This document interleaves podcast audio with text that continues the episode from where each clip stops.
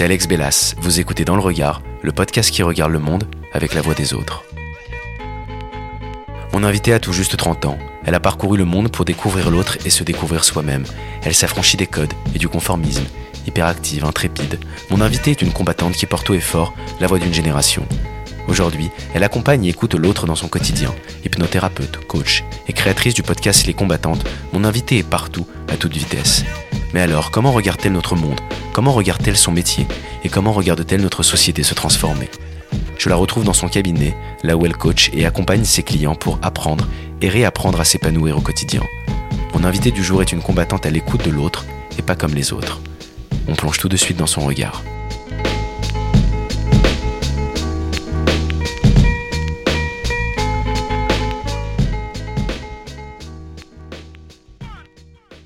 Charlotte Vallée, bonjour. Merci de me recevoir. Bonjour Alexandre. Tout d'abord, comment tu expliquerais l'hypnothérapie pour ceux qui nous écoutent aujourd'hui? Alors l'hypnose, euh, c'est une méthode douce, naturelle. Euh, tout le monde peut être amené à faire de l'hypnose aujourd'hui. Par contre, il faut savoir que tout le monde n'est pas réceptif à l'hypnose. Il y a 10% des personnes sur cette terre aujourd'hui qui ne sont absolument pas réceptives, voire même réfractaires. Euh, comment je l'expliquerai de façon simple? Est-ce qu'il t'arrive de prendre le train euh, et de te coller contre la vitre, de regarder le paysage et de voir le paysage, mais finalement être dans un état vaseux. C'est-à-dire que tu es là sans vraiment être là, tu es dans un état un peu second. Quotidiennement. Bah voilà. L'hypnose, c'est un peu ça. Tu prends une grande ligne. Euh, il y a d'un côté la pleine conscience, de l'autre côté le sommeil profond. L'hypnose, c'est vraiment euh, cette ligne que tu vas couper en deux. C'est un espèce d'état modifié dans lequel je rentre en conversation avec ton inconscient. Ok, très intéressant. Et du coup, j'ai envie de te poser la question, tu as un parcours atypique, euh, singulier, j'aimerais qu'on revienne un petit peu dessus. Quel élément donc du coup a déclenché cet intérêt pour, euh, pour l'hypnose, pour l'autre et pour l'épanouissement de soi en fait? Alors, faut savoir que j'ai cet intérêt depuis très jeune, depuis toute petite, euh, sachant qu'à titre personnel, j'ai été, euh, j'ai fait pas mal de thérapie dans ma vie. J'ai fait plus de dix ans de thérapie. Euh, j'ai eu une vie euh, relativement atypique. Je dis bien relativement parce que tout le monde a euh, sa définition de, du mot atypique. mais j'ai toujours, toujours été encadrée par des thérapeutes et j'ai toujours été fascinée par ce qu'ils arrivaient à m'apprendre déjà dans l'enfance. Sauf que je me suis tournée vers une école de commerce après avoir eu mon bac parce que j'étais tiraillée entre euh, la joie de mon cœur et l'aspect sécurité euh, de la société. En fait, il faut savoir que je m'ennuyais terriblement en école de commerce et que je m'ennuyais terriblement en tant que salarié dans des grands groupes, en tant que chef en, tant que chef de projet marketing à l'époque. Euh, par contre, j'avais une appétence énorme pour les rencontres à côté de mon travail, euh, pour les découvertes de, de, de l'humain, pour les voyages et surtout pour le conseil. J'ai toujours été cette copine qui euh, donnait des conseils. Encore une fois, il n'y a pas de conseil objectif, mais en fonction de mon prisme et de mon référentiel et de ma vie, j'ai toujours énormément donné de conseils à mes proches. Et je me suis dit, là, il y a potentiellement quelque chose à faire dedans. C'est quand même étrange que je sois toujours la copine sur laquelle on s'appuie un peu comme une béquille dès qu'il s'agit d'avoir des conseils, euh, que ce soit d'ailleurs des conseils euh, euh, de couple, des conseils sociétaux, des conseils liés au travail. Tu vois, typiquement, on se tournait toujours vers moi pour écrire les lettres de motivation de mes proches. J'ai des celles qui écrivaient toutes les lettres de motivation de mes proches entre 20 et même encore aujourd'hui. Hein, on se tourne vers moi pour ce genre de choses. Et, et, je me disais, il y a forcément quelque chose à faire dedans, quelque chose à faire euh, sur l'humain. Enfin, c'est pas possible qu'on se tourne tout le temps vers moi euh, dans ce domaine-là. Et en fait, comment ça s'est manifesté euh, J'ai quitté sur un coup de tête mon boulot en tant que chef de projet marketing chez TF1 pour partir habiter en Côte d'Ivoire. Il s'avère que c'est une entreprise. Alors, tu vas me dire qu'il y a aucun rapport avec les haricots. Et moi aussi à, l'époque je pensais que c'était le cas. En fait, une entreprise libanaise euh, spécialisée dans le plastique m'a appelé en 2015 sur LinkedIn, enfin m'a contacté pour me proposer d'être responsable marketing chez eux là-bas. Et en fait, je me suis dit quoi? Je me suis dit ok, potentiellement c'est pas fait pour moi, mais ça me permettra de prendre du recul sur ma vie parisienne, ça me permettra de prendre de la hauteur et une fois en Côte d'Ivoire, prendre conscience de ce que j'ai vraiment envie de faire je pars en Côte d'Ivoire. Il s'avère qu'arrivé sur place, il n'avait plus de budget pour me prendre, donc je me retrouve sans travail dans un pays qui n'était pas le mien, dans un pays que je ne maîtrisais pas, que je ne connaissais pas. Euh, et je me suis dit, je vais quand même rester parce qu'en effet, ça va être une aventure de prise de recul, de remise en question. Je me débrouiller pour trouver un travail absolument alimentaire sur place et débuter potentiellement une reconversion. Et tout s'est fait un peu dans l'adversité. Ça s'est pas forcément fait en douceur, j'ai pas mal galéré, etc. Mais ça m'a permis d'avoir du temps en Afrique pour en effet débuter une licence en psychologie à l'IED. Et par la suite, j'ai enchaîné avec justement de l'hypnose, du coaching, de la programmation neurolinguistique. J'ai l'impression que c'est par le voyage aussi que cette envie de, s'émanciper, euh, si je comprends bien, est, est née en fait dans ton dans ton dans ces deux années passées en Afrique? Complètement, complètement. Le voyage, euh, ça a toujours fait partie de moi. Avant même de partir en Afrique, j'avais fait un tour du monde toute seule pendant 16 mois en sac à dos. Un tour du monde que j'étais censée faire avec une copine, mais il s'avère que durant l'organisation, on a pris conscience qu'on n'avait pas du tout les mêmes envies. Le compagnon de voyage, c'est quelque chose de très important. Et en effet, d'ailleurs, dans ce premier tour du monde que j'ai fait, dans ce premier long voyage, je me suis rendu compte d'à quel point, en effet, le voyage allait avoir une place très importante euh, dans la découverte de moi-même dans ma vie. Je disais d'ailleurs sur ton blog que tu avais pour ligne de conduite donc cette philosophie socratique et notamment le célèbre connais-toi toi-même de Socrate. Penses-tu que le voyage en l'occurrence et la plénitude de l'homme doit passer en fait par cette compréhension du, du fort intérieur et que entre entre guillemets le voyage permet aussi cette compréhension de de, de son fort intérieur comme comme pensait Socrate. Sacré Socrate. J'adore Socrate, sincèrement. Et le connais-toi toi-même, c'est une phrase que j'utilise très très très souvent. D'ailleurs, là, j'ai développé un MOOC, c'est une formation en ligne qui euh, apprend les bases de la connaissance de soi euh, sur 21 jours. Et en effet, c'est essentiel. Je suis persuadée que énormément de personnes ne prennent pas forcément les bonnes décisions selon euh, leurs vraies envies profondes parce que malheureusement elles ne se connaissent pas assez. La connaissance de soi c'est essentiel et c'est souvent euh, en sortant de notre zone de confort qu'on va réussir à, à apprendre qui on est. En restant dans sa zone de confort alors euh, ça va peut-être nous aider à ne pas trop souffrir, ça va nous aider à vivre notre vie en douceur. mais la vie finalement n'est pas un long fleuve tranquille et d'ailleurs on s'en rend compte hein, même quand on cherche à rester dans notre zone de confort il y a parfois des choses qui nous tombent dessus que ce soit la maladie, que ce soit des séparations, que ce soit des euh, des, euh, j'en passe. Et, et c'est vrai que du coup, de temps en temps, c'est important de, de provoquer un peu cette adversité en sortant de sa zone de confort pour apprendre davantage à se connaître. Et moi, il y a une notion qui me qu'on parle de plus en plus en France, c'est la notion d'échec, qui d'ailleurs devient plus une vertu à l'heure actuelle. Quel regard tu portes, euh, portes-tu sur cette notion que en France on parlait beaucoup d'échec comme euh, comme euh, comme une mauvaise notion? Aujourd'hui, on voit ça comme une vertu. Euh, quel regard sur cette notion tu tu as? Personnellement, j'adore l'échec et je crée des échecs régulièrement euh, parce que encore une fois, j'alimente beaucoup l'adversité dans ma vie, mais je prends conscience que tout le monde n'a pas euh, ce même rapport à l'échec. Mais tout le monde n'a pas ce même rapport à l'échec parce qu'en France, on nous fait comprendre que l'échec c'est quelque chose de catastrophique, c'est quelque chose euh, qu'il ne faut pas atteindre finalement et voire pire, ne surtout jamais vivre dans sa vie. Aux États-Unis, depuis l'adolescence, euh, même quand tu es étudiant, les professeurs t'apprennent ce qu'est l'échec et te fait comprendre que dans ta vie, tu vas passer par plein de stades d'échec. Ce qui fait que l'américain, sans faire de généralité, mais globalement, est un peu plus persévérant que le français. Euh, D'ailleurs, si le, les Français restent autant dans leur zone de confort de façon générale, c'est aussi parce qu'ils ont cette peur de l'échec. Euh, je crois que c'est Pauline Grisoni du podcast La Leçon qui, euh, parle de l'échec et qui est, et qui interviewe ses invités sur leurs meilleurs échecs pas leurs pires échecs, leurs meilleurs échecs, comme si l'échec c'était quelque chose de d'absolument valorisant et positif. Euh, et, et, je suis persuadée encore une fois que c'est dans l'échec que tu apprends à te connaître. Et puis toi, quotidiennement, quand tu reçois des clients, est-ce que cette notion d'échec, tu leur apprends aujourd'hui Tu as des outils en fait peut-être pour euh, pour les accompagner dans leurs échecs et pour faire de cet échec en fait une réussite et une compréhension pour les aider à, à, mieux s'épanouir euh, quotidiennement Bien sûr. D'ailleurs, pour apprendre à supporter l'échec, euh, faut, faut, disons, développer le lâcher prise. Parce que souvent, quand tu as du mal avec la notion de l'échec, c'est que tu es un petit peu trop dans le contrôle de ta vie. Sauf que ta vie aujourd'hui, tu ne peux pas la contrôler. D'ailleurs, on a bien vu hein, avec euh, ce Covid euh, qui est arrivé un peu comme un cheveu sur la soupe du jour au lendemain.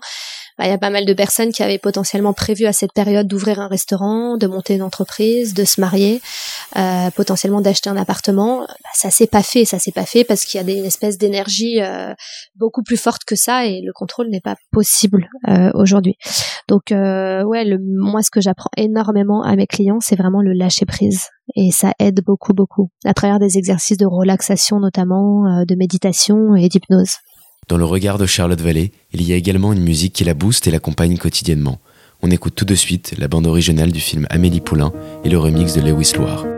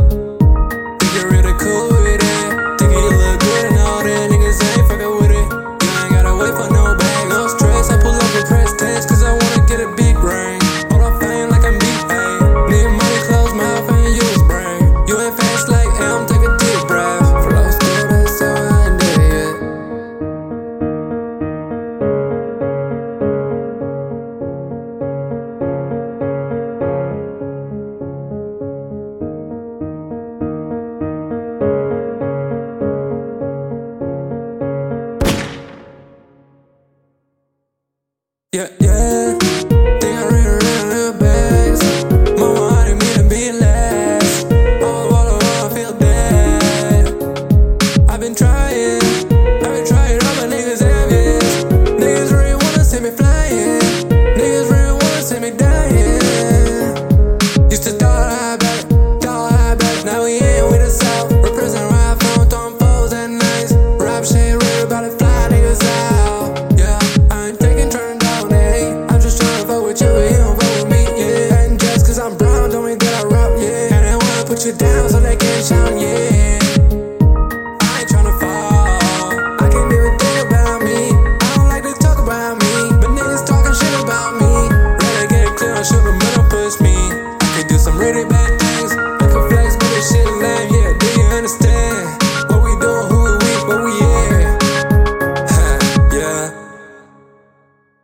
Dans les oreilles de Charlotte Vallée, il y a donc un personnage de fiction, une femme engagée à l'écoute de l'autre, Amélie Poulain. Mais dans ton regard, il y a également une combattante et un podcast.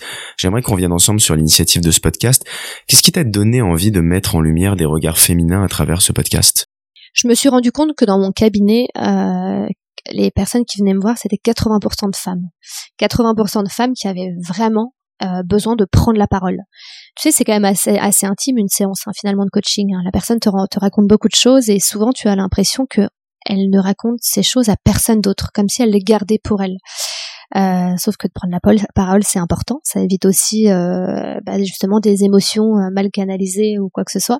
Et je me suis dit, il y a quelque chose à faire pour les femmes. C'est dingue comme comme les les, bah, les gens de façon générale, mais en tout cas, moi, je me suis basée surtout sur les femmes, comme les femmes avaient vraiment besoin de prendre la parole avec moi. Et je me suis dit, je vais mettre leur parole en lumière. Je vais faire quelque chose pour toutes ces femmes. Au départ, j'avais pas de profil type, type, je voulais surtout des femmes, voilà, engagées, passionnées, euh, pas forcément l'engagement, euh, tu vois, activiste à tout prix, euh, les nanas qui se réveillent à 4 heures pour aller se battre pour une cause et qui se couchent à, à 4 heures le jour d'après sans avoir dormi. Non, je cherchais pas non plus l'extrême. Je souhaitais trouver des profils combattantes, non violentes, des personnes justement qui, bah, au quotidien, combattent pour avoir une vie qui leur, tout simplement, qui leur plaît.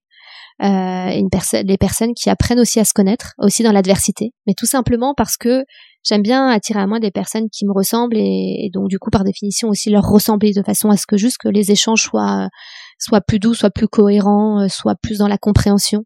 Et finalement, bah, les, les profils que j'ai cherchés, c'est aussi des profils qui me ressemblent. Tu vois, un peu comme quand tu montes ton entreprise aujourd'hui et que tu deviens entrepreneur, souvent l'idée que tu trouves, c'est en fonction d'un besoin personnel que tu as euh, viscéral, quoi, vraiment au fond de toi. Là, c'est un peu pareil. Je cherchais des, des, des, femmes résilientes qui ont vraiment alimenté l'adversité pour apprendre à se connaître et de, et de là à découler souvent et très souvent de beaux projets, de belles réalisations. Euh. Et dans ton cabinet, du coup, tu as plus de, de clients masculins ou féminins, euh, suite peut-être à ce podcast qui donne euh, la parole aux femmes, ou où ça reste assez, assez majoritairement féminin sur le, sur le coaching que tu, que tu entreprends au cabinet? C'est clairement majoritairement féminin euh, et on reste à peu près sur ces chiffres du 80%, 20%. Et c'est drôle parce que les femmes viennent presque toutes me voir pour la même chose. C'est soit des problématiques d'estime de soi, soit des problématiques euh, de, blessures liées à l'abandon, liées au rejet, soit des problématiques de poids. Et les hommes, c'est souvent euh, pour des choses peut-être légèrement moins profondes comme l'arrêt de la cigarette, euh, le stress, mais lié à une période euh, un peu un peu rude. Euh, les hommes oseront plus difficilement parler d'estime de soi, comme si c'était quelque chose de donteux que d'assumer une vulnérabilité, une fragilité ou l'idée de ne pas avoir une image de soi positive. Donc, ce que j'apprécie aussi, c'est la raison pour laquelle j'ai développé ce podcast envers les femmes, c'est que j'ai quand même l'impression qu'aujourd'hui les femmes se livrent plus facilement et plus en profondeur. Dans mon podcast, on échange sur plein de choses, pas forcément que liées euh, au monde de l'entreprise, au travail, mais aussi liées aux émotions, liées à l'acceptation de soi et liées à ce qu'elles sont vraiment, plus que la notion de faire. Et, et c'est pour ça que j'interviewe surtout des femmes, c'est qu'elles sont souvent plus profondes dans leur euh, dans leurs réponses. Tu penses que les paroles de femmes, elles se libèrent aujourd'hui ou elles sont libérées de tout temps, mais c'est parce qu'aujourd'hui de nouveaux outils permettent euh, permettent en fait de donner la parole de plus en plus à des femmes ou est-ce que de tout temps en fait les femmes pouvaient s'exprimer ou c'est assez générationnel aujourd'hui avec les nouveaux outils numériques qui sont en place sur dans notre quotidien je pense que c'est quand même assez générationnel. C'est-à-dire que les femmes ont toujours eu plein de choses à dire, mais malheureusement, pendant longtemps, elles ne s'exprimaient pas.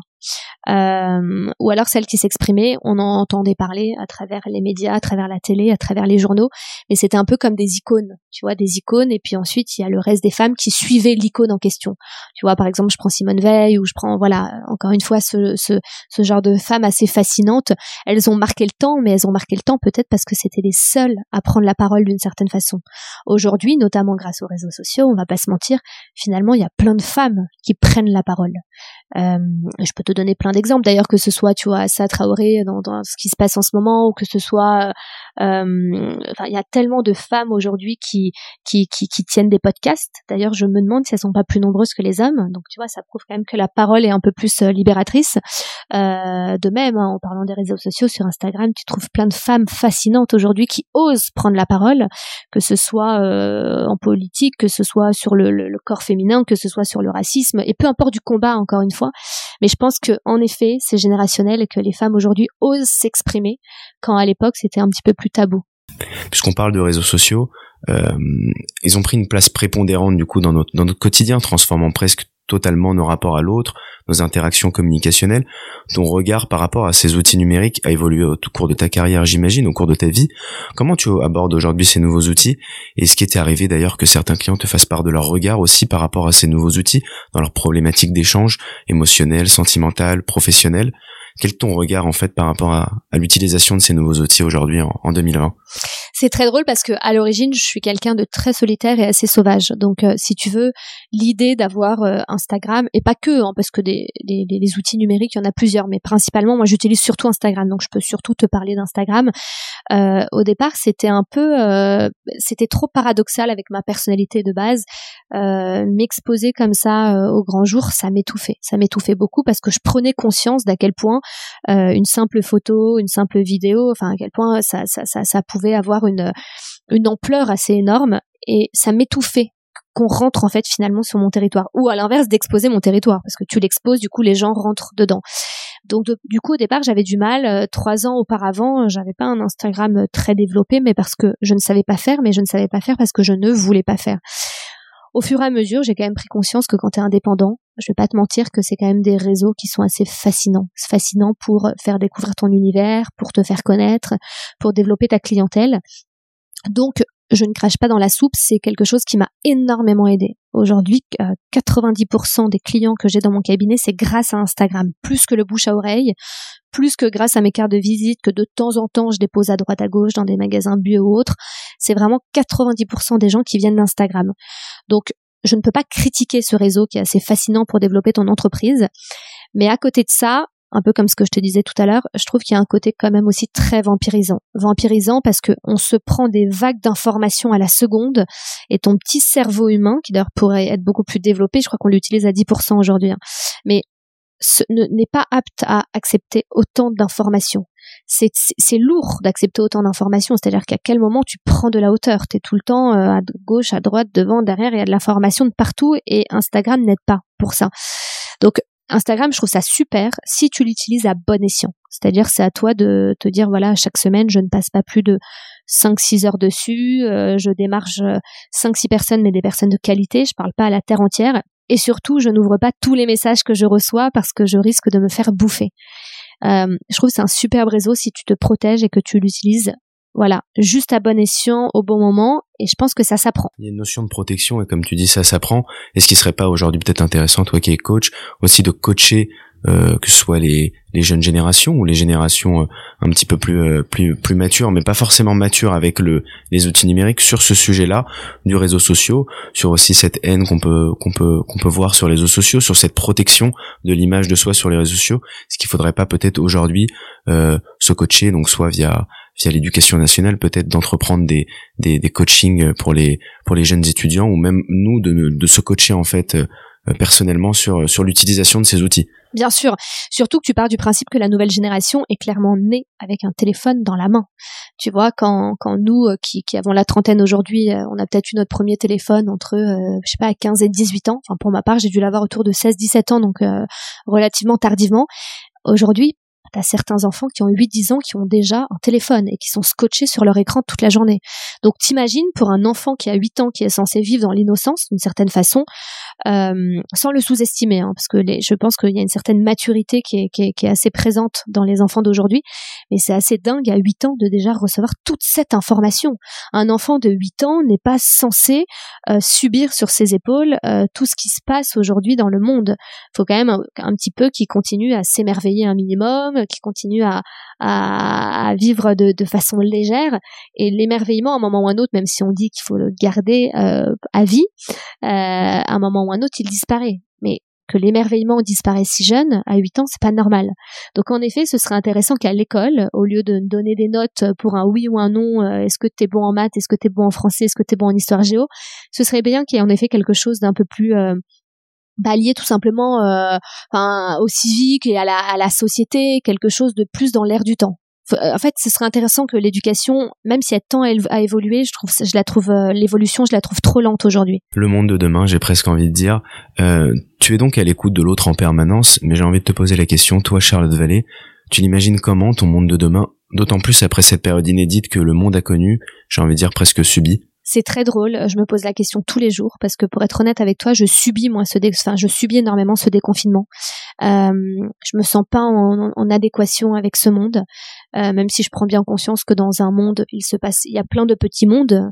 Euh, on n'est pas tous pareils et personne ne vit de la même façon. Mais globalement, euh, j'adorerais qu'on revienne au troc. Euh, j'ai beaucoup de mal avec la notion euh, financière aujourd'hui. J'ai beaucoup de mal avec cette société capitaliste à tout prix qui est guidée par l'argent. Alors que quand tu réfléchis, l'argent c'est pas palpable. En réalité, même ce qu'il y a sur ton compte en banque aujourd'hui, euh, ce ne sont que des, chiffres que tu vois derrière un écran. Tu ne sais même pas ce que c'est réellement. Euh, et je trouve ça dingue que tous nos rapports humains soient encore trop liés euh, par l'argent, alors qu'ils devraient être liés par le la bienveillance, le partage, la tolérance, l'entraide, la solidarité. Et même si on est dans un monde qui tendrait potentiellement vers ça, je trouve ça assez catastrophique la façon dont se passe ce déconfinement parce que j'ai l'impression qu'en réalité personne ne retient aucune vraie leçon de ce confinement. Euh, et j'ai très peur du monde de demain tout en étant très positif tu vois. Sinon je ferais pas ce travail. Donc je veux pas finir sur une fin négative hein, sinon je ferais pas ce travail. Euh, euh je, je, je, suis persuadée que l'humain euh, est assez intelligent pour évoluer et qu'il y a plein de personnes euh, qui font en sorte que l'humain évolue.